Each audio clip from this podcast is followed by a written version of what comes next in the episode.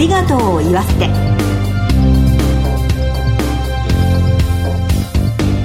こんにちは。番組パーソナリティの栗林さみです。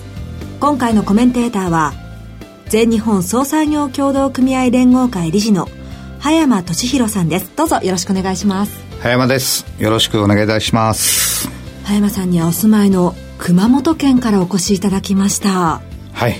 霧の深い人吉から今日朝から参りましたありがとうございます。あの人吉といえば SL で有名ですよね。そうですね。SL 人吉86という日本最古の現役蒸気機関車が弊社の裏を走っているんですね。ちょうど駐車場の裏が線路が走ってまして機関車が走っております、えー、そうなんですか。煙とか、えー、あの走っている様子っていうのを間近で見られてるわけですね。毎日のように見てますね 実は写真もね、えー、持ってきていただいたんですけれどももうこの写真を見るだけで迫力がありますしワクワクしますね。そうなんですよ。やっぱりこの汽笛とあの煙と音を聞くとですね本当に活力が湧いてきますね、前へ前へとね、ええ、進む姿というか本当に元気をもらえるんですけれどもそんな風にですね、ええ、今回のゲストは活力あふれるトークと笑顔でいつも元気を与えてくれるあの方にお越しいただきます、早速この後ご登場いただきます。お楽しみに。ハートライフありがとうを言わせて。この番組は安心と信頼のお葬式全総連全日本総産業協同組合連合会の提供でお送りします。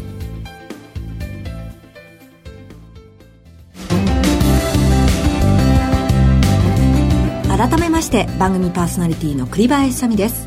全総連の葉山俊弘です。では早速ゲストをご紹介させていただきましょう。タレントの磯野桐子さんです。どうぞよろしくお願いします。お願いします。磯野さんには今週から2週にわたってご登場いただきます。まずはプロフィールなんですが、磯野桐子さんは三重県のご出身です。1987年に3人組のお笑いアイドルグループ、チャイルズの一員となりました。お昼のテレビ番組笑っていいともの初代いいとも少女隊がきっかけで、バラエティ番組には欠かせない存在となりましたよね。2014年には脳梗塞で緊急入院をされましたが、2ヶ月後にお仕事へと復帰されました。軽快なトークと親しみやすいキャラクターで幅広くご活躍です。1回目の今日は、病との戦いとご家族の支えと題してお話を伺ってまいります。病というところで、もう3年前の秋になるんですかね。そうですね。もうちょうど3年経ちましたね。緊急入院となったわけですが、ええ、その時のことって何か思い出せることってありますか？はい。なんか、その前の夜もまたお酒が大好きなもんですから、うん、お酒いっぱい飲んで、はい、なんか起きにくいのはぼーっとしてるなって感じだったんです。ああ、まだお酒残ってるなみたいな感じだったんですけども、そしたら夫がやってきて、キシちゃん仕事でマネージャーさんから電話あったよ遅刻するよ、早く行かなきゃみたいなことで。で、その日はあの、舞台のリハーサルで、ええ、リハーサルだし、一回やった舞台だし、のんびりしてたんですよ。大丈夫、大丈夫。今から行けばすぐ間に合うから、なんて言ってたら、なんか私がうまく喋れてなかったみたいで、どうしたの？喋れてないよ、みたいなことで。ふらふらふらふらしてたみたいで、救急車呼んだよって言われて、もうやめて、もう大げさなことをして、と思って、私は。それでもう、近くの病院に行って、それ病院着いたなと思って、それから寝ちゃった感じですね。まあ私なりほっとしたのかもしれないですね。でも救急車の中でその、夫はその救急隊員の人が、はい、脳出血ってメモに脳出血って書いてるのを見て、やっぱり覚悟はしたって言ってましたね。もしかしたら車椅子生活になるかもっても覚悟は決めたって、後になって聞きました。脳梗塞ってどこも痛くないんですよ。ただ本当にぼーっとしてるだけで。で、気がついた時にはもう病院の先生に背中の肩のあたりトントンって叩かれて、磯野さん、あなたは脳梗塞ですよって言われて、へえなんて感じで、その時も。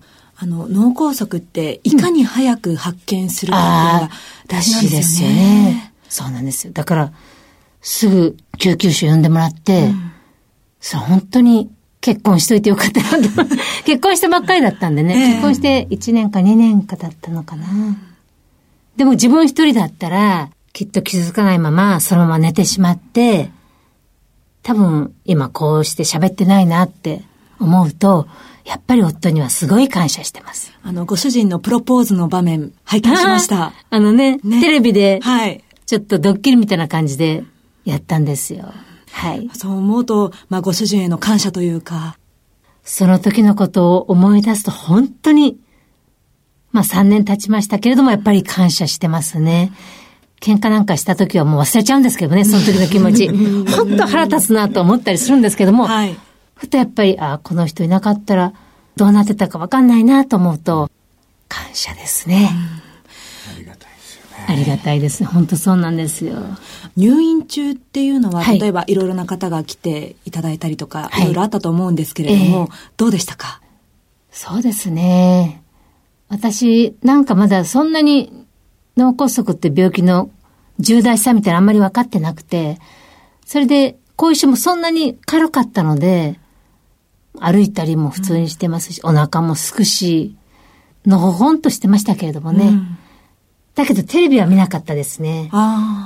ちょっときらびやかな世界っていう感じで、あ、またこっちの世界に戻れるかななんて思ったりして、ちょっと見ないようにして、旅番組みたいなのんびりしたやつを BS とかの見たり、あと個室にしてもらったんで、ええ、そこにあの、映画をいろいろ見れたりできて、うん、それで暇な時はちょっと映画見たりして、で、アンパンマンを。アンパンマン？はい。アンパンマンの映画をやってて、それで初めてちゃんと見たんです。子供もいないし、うん、アンパンマンとの接点が全然なかったんですけれども、アンパンマン見てたら、なんて素晴らしい映画なんだと思って。優しいでしょ、アンパンマンって。うんうんそうですね。知ってます？早山さん、アンパンマン。知ってますよ。私も子供3人いるんで、ずっと見てました。自分の体を上げるでしょそうですね。びっくりしちゃって私、うん、聞いてはいましたけれども、うん、すごいな、この人、と思って。テーマ曲がいいんですよね。そうだ、嬉しいんだ、生きる喜びとか、うんはい、そんな詩があるんですよ。はい、でまさしく自分の気持ちとぴったりで、あ、今生きてるっていう気持ちとぴったりで、歌もスーッと胸に入ってきて、はい、そのストーリーも、みんな可愛いしね。そんな見てなんか、のほほんと、過ごしてましたね。さっきちらっと始まる前に、葉山さんが、熊本の方っていうちょっとお話しさせてもらって、はい、とにかくお腹はすくんですよね。うん、で、食事がやっぱり楽しみで、はい、病院の、やっぱりちょっと薄味だったりするじゃないですか、そうですよね。えー、食欲はすごくあって、うん、おかずをすぐ食べちゃうんです。はい。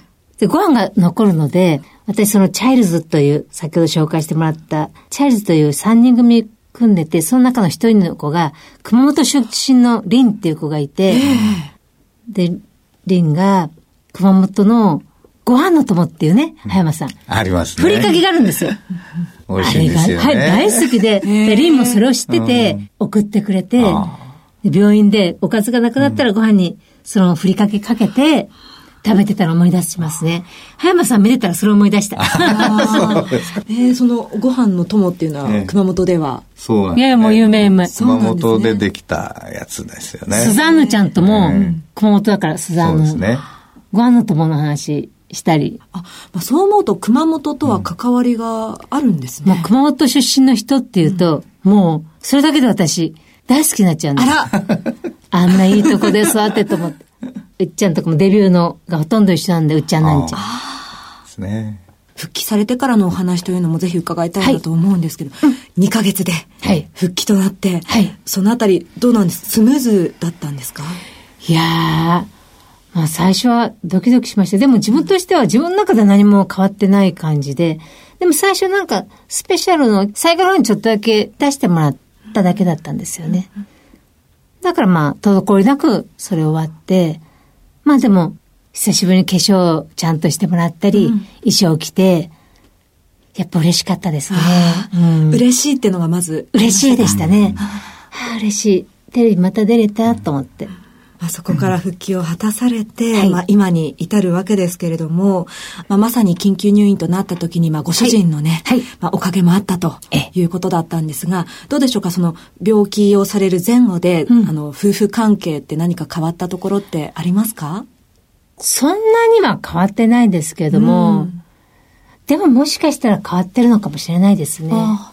私はまあ彼にすごい感謝して、で彼も後で聞くと、私が入院してる間全部自分で家のことしなきゃいけないじゃないですか。掃除とか洗濯とか。はい、で、食事はね、彼もお店やってて、バーをやってまして、はい、で、調理師免許持ってるんで、うん、料理は自分でできるんですよ。私より上手なぐらいで。うん、ただ洗濯が、今でも実家暮らしだったし、彼も。ちゃんとしたことがなかったみたいで、なんか夜中に洗濯をしてて、洗濯機が壊れたかなんか水がバーッと漏れてきたみたいで、その時慌ててバスタオルでこう水を漏れるを防いだりしたりしながら、夜中に涙が出たって言ってました。やっぱり全部そんな私がしてたから、私がいない時は向こうは向こうで、私がいて助かってたところがあったんだなっていうのを実感したみたいなんですけども、まあお互いね、時間が経つとね、忘れちゃうんですよね。これはね。女性がいないっていうのはやっぱ大変ですね。そうなんですよね。男一人何にもできないですね。そうですよ。これ、奥さんがね、うん、そういうことになると、やっと旦那さんって思うみたいです。あっという間なんですけれども、この続きはまた来週伺いたいと思います。はい。ゲストは磯野桐子さんでした。ありがとうございました。ありがとうございました。全日本総裁業協同組合連合会。全総連は命の尊厳ご遺族の悲しみ。一人一人に寄り添ったサービスを何よりも大切に考えご遺族の心を形にする地域密着の葬儀者が集まる全国ネットワークです。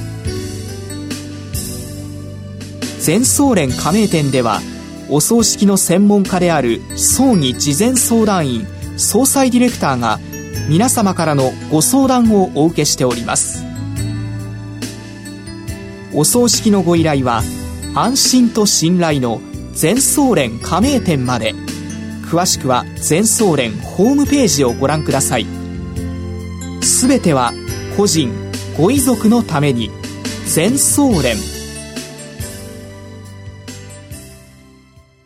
全総連。